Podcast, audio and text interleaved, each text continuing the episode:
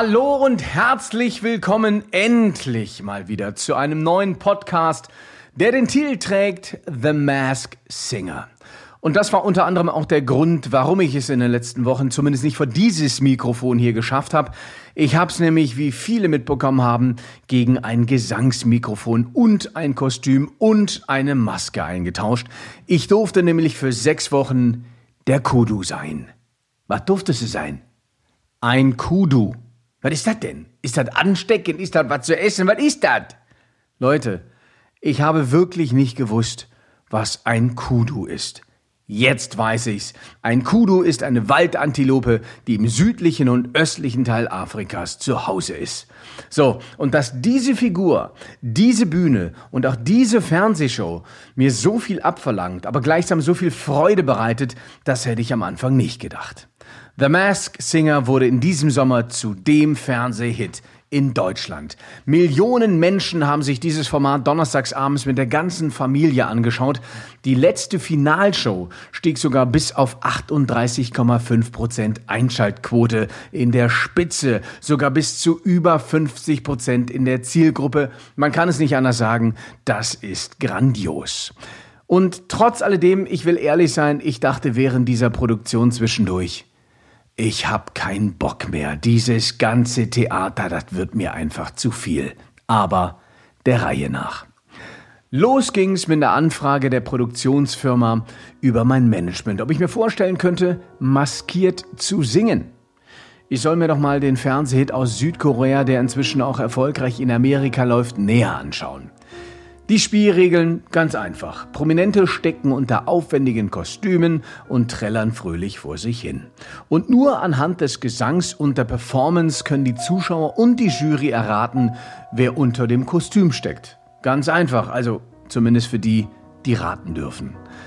Wie einige von euch wissen, stehe ich nun schon seit über 30 Jahren auf der Bühne und ich dachte mir so, ach komm, gesungen, ja, das habe ich ja immer schon ganz gerne.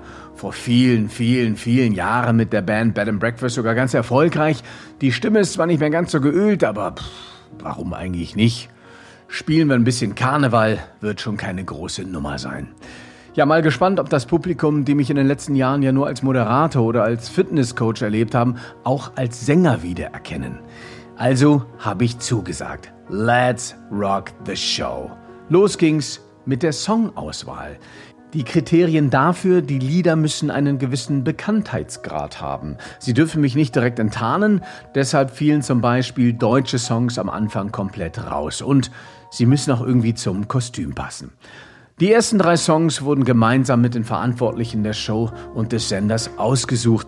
Es waren Tracks, die ich noch nie gesungen habe die aber alle Kriterien abdeckten. Wir entschieden uns für Come With Me von Puff Daddy featuring Jimmy Page aus dem Soundtrack zu Godzilla für den ersten Auftritt. Das ist ein echt cooler Hip-Hop-Track mit fetten E-Gitarren, ein Song mit Cojones, also mit Eiern, der wirklich gut zum Kostüm passte. Das Problem nur, oder sagen wir, die erste große Herausforderung, ich kann nicht wirklich rappen. Äh, ja, ich, ich habe mal so einen Spaßrap gemacht, so. Ich will euch feiern sehen, keiner darf nach Hause gehen. Ich will euch feiern sehen. Ich will euch feiern sehen, keiner wird heute schlafen gehen. Ich will euch feiern sehen. Oder zum Beispiel auch der Sido-Diss. Mein Block, mein Block, nicht Siggi sein Block. Nein, nein, nicht Siggi sein Block. Mein Block, mein Block, nicht Siggi sein Block. Nein, nein, nicht Siggi sein Block. Mein Block, mein Block, nicht Siggi sein Block. Nein, nein. Na toll, was hat das mit Rappen zu tun? Come with me, das war eine andere Nummer. Aber ich habe mich committed, also just do it. Und wie habe ich das in einigen Podcasts vorher schon gesagt? Geduld und Beharrlichkeit sind der Schlüssel zum Erfolg. Also habe ich geübt, geübt und nochmals geübt. Ich weiß nicht, wie oft ich diesen Song geprobt habe, aber es waren wirklich Stunden. Ich glaube, ich habe diesen Song bestimmt gefühlt hunderte Male gehört und trotz alledem habe ich die erste Strophe in der Live-Show komplett verkackt. Der Flow, der hat gestimmt, wer mir aber zuhört und der englischen Sprache mächtig ist, der wird kein Wort verstehen. Ich kann mich entsinnen, als meine Schwestern und ich als Kinder noch kein Englisch sprachen, wir aber trotzdem die Songs nachträllern wollten, dann klang das ungefähr genauso.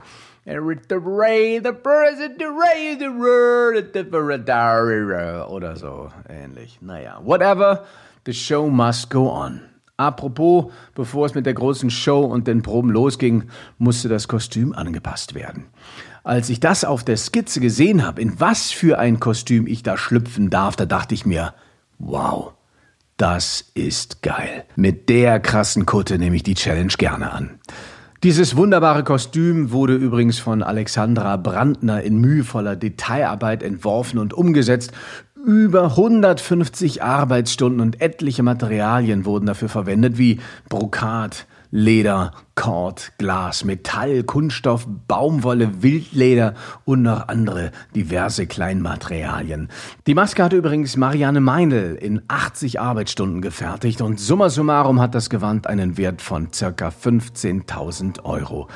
Ich hab's gern mit Leben gefüllt und das auch mit vollem Einsatz. Aber wie so vieles hat auch dieses unfassbar coole Kostüm, was ich übrigens nicht behalten durfte, seine zwei Seiten.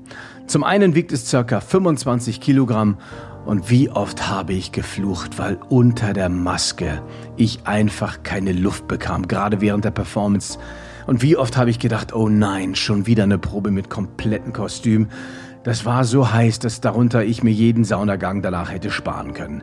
Nach jedem Ablegen waren Unterwäsche und Socken klitschnass und mussten gewechselt werden. Ich habe ganz bewusst darauf geachtet, mehr Wasser zu mir zu nehmen als sonst. Das hat aber leider auch den Nebeneffekt, dass ich ständig pinkeln musste. Eigentlich ja kein Problem. Eigentlich. Denn wir, die wir unter der Maske steckten, durften ja nicht erkannt werden, auch nicht, wenn wir nicht auf der Bühne standen. Das heißt im Klartext, ich war immer maskiert. Wenn nicht im Kostüm, dann wurde die Geheimhaltung gewahrt, indem wir alle in schwarzen Jogginganzügen mit Hoodies mit der Aufschrift Don't Talk to Me trugen. Nicht zu vergessen eine Mütze, die auch das Gesicht bedeckte. Ich sah aus wie aus dem Film von Scary Movie. Wir durften nicht sprechen, sondern gaben uns auf den Gängen nur mit Nicken oder mit Händen und Füßen zu verstehen. Die meiste Zeit verbrachte ich mit Warten in meiner kleinen Garderobe. Es war ein Abenteuer. Selbst die Abholung vom Flughafen und die Unterbringung im Hotel waren filmreif. Dazu will ich mich jetzt aber nicht näher äußern, denn es gibt im nächsten Jahr, wie ich gehört habe, schon die nächste Staffel und da möchte ich kein Spielverderber sein und zu viel verraten. Ganz im Gegenteil, der Aufwand, der betrieben wird für jeden Künstler, ist wirklich phänomenal. Und auch für die Produktion nicht immer einfach zu handeln. Aber, Chapeau, das ganze Prozedere hat sich gelohnt. Und beim nächsten Mal wird's vermutlich noch mehr flowen. Kurz vor der ersten Show wurde mein Flow leider aber gestört, denn die Klatschpresse verriet meinen Namen. Ich habe eine Geheimhaltungserklärung unterschrieben und habe nicht mal eine Handvoll Personen erzählt, dass ich bei dieser Show mitmache. Meiner Mutter musste ich sagen, Mamas lügt man nicht an. Meine Manager wussten es logischerweise auch. Selbst meine Zwillingsschwester, der ich normalerweise alles erzähle, der habe ich's verheimlicht. Aber nun stand da mein Name und ich dachte mir, mein Gott, liebe Klatschpresse, lasst doch den Leuten ihren Spaß und lasst sie raten, das ist doch der Sinn des Spiels. Warum wollt ihr das denn kaputt machen? Aber der Sinn des Spiels ist auch, dass Menschen darüber reden.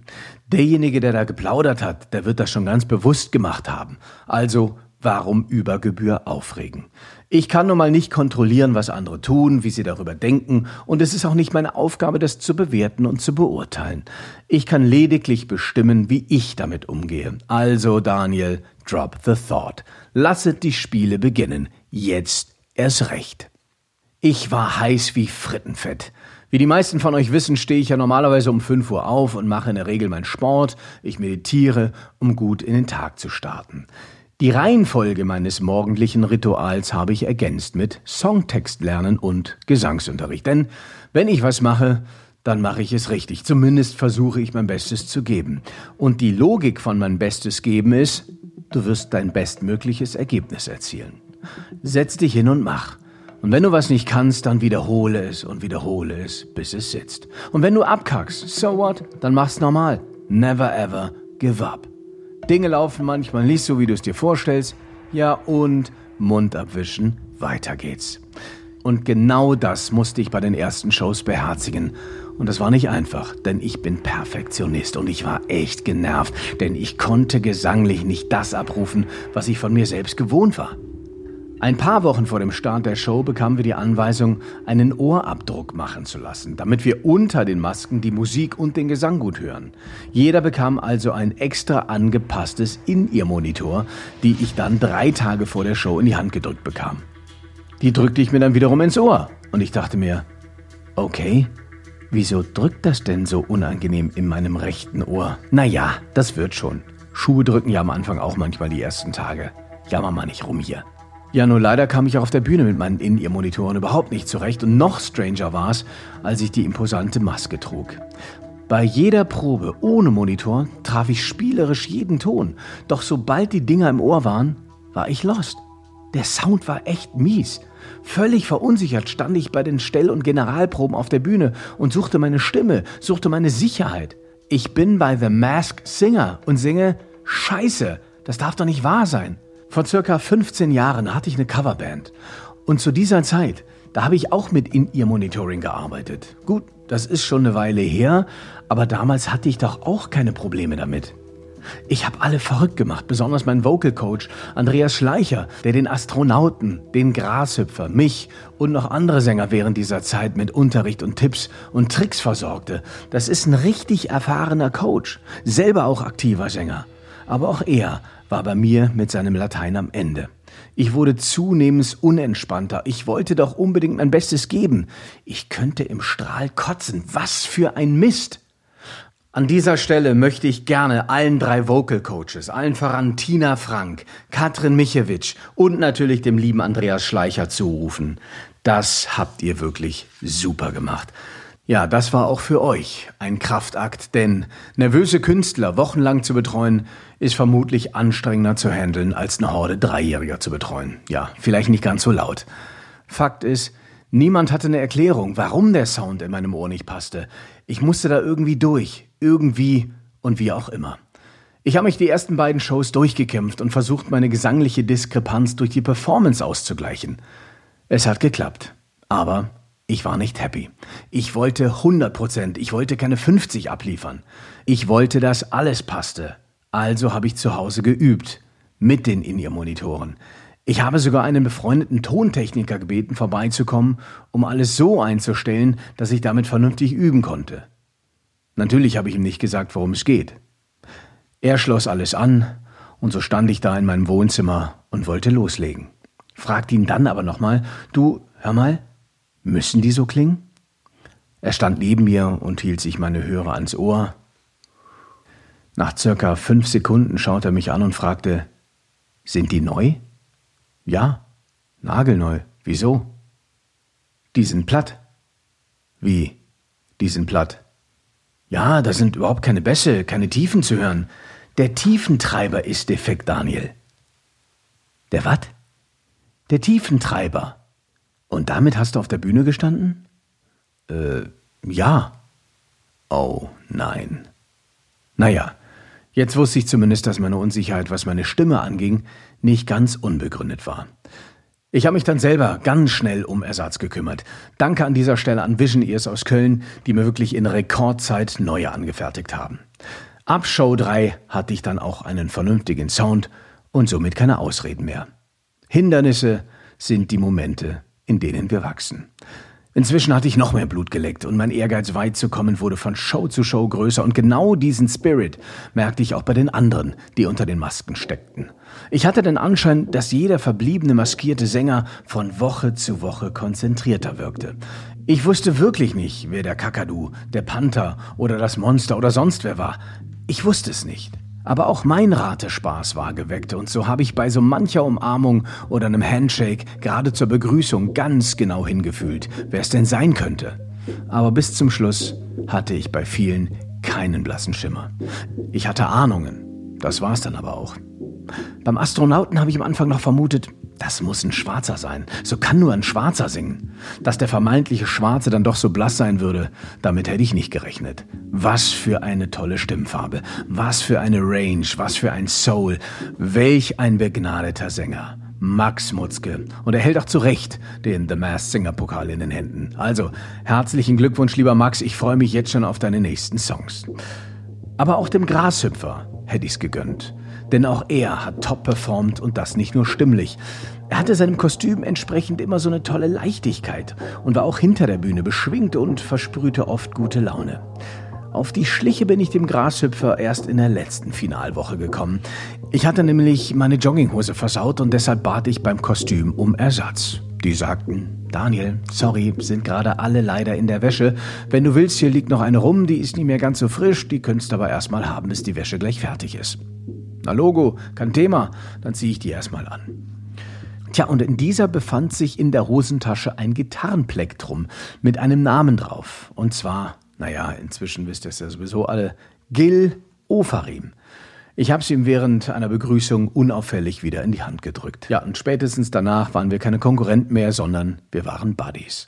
Im Gegenzug hat er mir zum Beispiel bei den Gesangsproben, die wir alle gemeinsam zum Finalsong zu Bohemian Rhapsody hatten, bei meiner Liedpassage, ich will fast sagen nonverbal geholfen, denn mein Timing, das stimmte überhaupt nicht. Er schlug sich auf die Brust und machte bam bam bam bam bam bam bam bam bam bam und nochmal bam bam bam bam Bam, bam, bam, bam, bam, bam, bam. Ah, ich verstand. Just gotta get out, just gotta get out right here. Ah, so war also das Timing.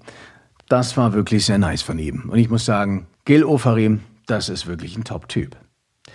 Himmlisch fand ich im wahrsten Sinne des Wortes auch den Engel. Das Kostüm sehr geheimnisvoll und auch die Songauswahl wirklich klasse. Da steckte jemand drunter, der musste ebenfalls Cojones haben.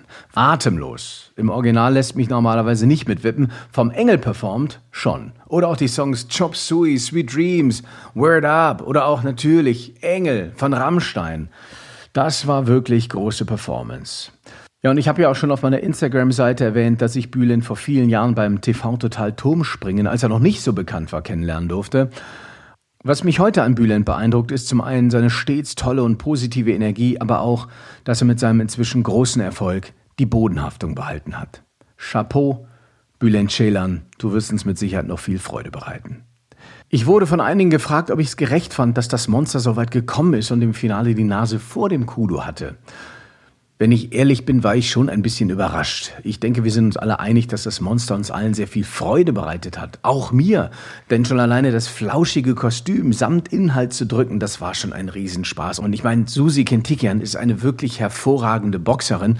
Aber so oft steht sie nun auch nicht auf der Bühne und das hat sie wirklich ganz toll gemacht. Also herzlichen Glückwunsch auch an sie. Und schlussendlich soll ja auch das Publikum so entschieden haben. Also, warum ärgern? Es ist, wie es ist. Und schlussendlich ging es ja nicht um die Olympiade, es ging nicht um eine Weltmeisterschaft oder um irgendeinen hochdotierten Plattenvertrag. Es war eine Spaßveranstaltung. Außerdem ist Dankbarkeit ein wirklich gutes Mittel gegen Groll. Und ich war dankbar. Dankbar dafür, dass ich in jeder Show dabei sein und zeigen konnte, was mir Bühne bedeutet. Und gerade diese Bühne hat mich sechs Wochen lang immer wieder vor neue Aufgaben gestellt und mich immer wieder herausgefordert. Ich hatte viel Freude, aber auch einige Zweifel. Es war manchmal hart wie ein Boxkampf, aber auch erleichtert, wenn ich ausgepumpt nach einer gelungenen Performance vor der Jury stand. Ich durfte lernen, ich durfte wieder wachsen und ich habe wieder Grenzen verschoben. Ich bin Entertainer, Unterhalter, das ist mein Warum. Vielleicht bespiele ich meine Bühnen auch deshalb etwas unkonventioneller, lebendiger, weil ich Bühne mit meiner Geschichte, mit Leib und Seele lebe und fühle. Und solange ich mit meinem Tun Freude bereiten kann, es mich erfüllt, werde ich dieser Berufung nachgehen. Auch mit dem Wissen, dass es bessere Sänger, Schauspieler, Tänzer, Moderatoren oder auch Fitness- oder auch Motivationscoaches gibt. Ich weiß aber auch, es gibt bestimmt schlechtere. Und schlussendlich finden wir alle unseren Selbstwert nicht in der Meinung, die andere von uns haben, sondern in dem Denken über uns selbst. Alle, die wir bei The Mask Singer beteiligt waren, wollten euch verzaubern, euch eine gute Zeit bereiten. Wir, die wir auf die Bühne gegangen sind, haben die Masken nach der Show wieder abgenommen. Heinz Hönig war nicht mehr der Kakadu, Markus Schenkenberg war nicht mehr das Eichhörnchen, Lucy Diakowska war nicht mehr der Oktopus, Susi Sideropoulos war nicht mehr der Schmetterling, Stefanie Hertel nicht mehr der Panther. Wir laufen ungeschminkt oder vielmehr unmaskiert nun durch die Straßen. Wir betreten alle wieder die Bühne unseres Lebens. Ich, du, wir. Und das, was uns auf dieser Bühne, die ich Welt nenne, alle vereint, ist, dass jeder einzelne von uns begeistern kann. Ohne Maske ohne viel Bling Bling oder Fernsehpräsenz. Wie sagte der Kude nach einem Auftritt? Love and Peace, that's the answer. Schon alleine das würde diesen Globus schöner machen. Friedlicher in jedem Fall. Zu guter Letzt gilt ein ganz besonderer Dank den Zuschauern, die uns im Gegenzug mit ihrer Begeisterung wahnsinnig viel Freude bereitet haben. Danke außerdem an die kreative und witzige Jury um Ruth Moschner, Colin Fernandes und Max Giesinger. Ja, kreativ trifft den Nagel auf den Kopf. Es war immer wieder interessant zu hören, auf was für witzige Ideen diese Jury kam. Aber ich kann mir vorstellen, jede Woche dort irgendwelche Namen aus dem Hut zu zaubern, das war nicht einfach. Und natürlich vielen Dank an den stets schlagfertigen Moderator Matthias Optenhöfel, der mich auch schon so lange begleitet in meiner Karriere. Boah, den Burschen kenne ich jetzt auch schon, keine Ahnung. Bestimmt schon über 20 Jahre. Also ich würde mich freuen, wenn äh, er auch in den nächsten 20 Jahren noch genauso präsent ist. Danke natürlich auch an die Producer, allen voran Kerstin Kahlenberg, Andreas Pützer, Nathalie Zitzler, Jens Dammer, der Öscher Printer, der Fritzi und natürlich die ganzen fleißigen Helferlein hinter der Bühne, angefangen von Licht, von Technik, von Sound, von Kostüm. Fahrer, die ganzen Choreografen, allen voran Nikki Grandison, mit der ich vor so vielen Jahren so viele Modenschauen gemeinsam getanzt habe und ich musste mich so anstrengen, dass sie mich nicht erkennt.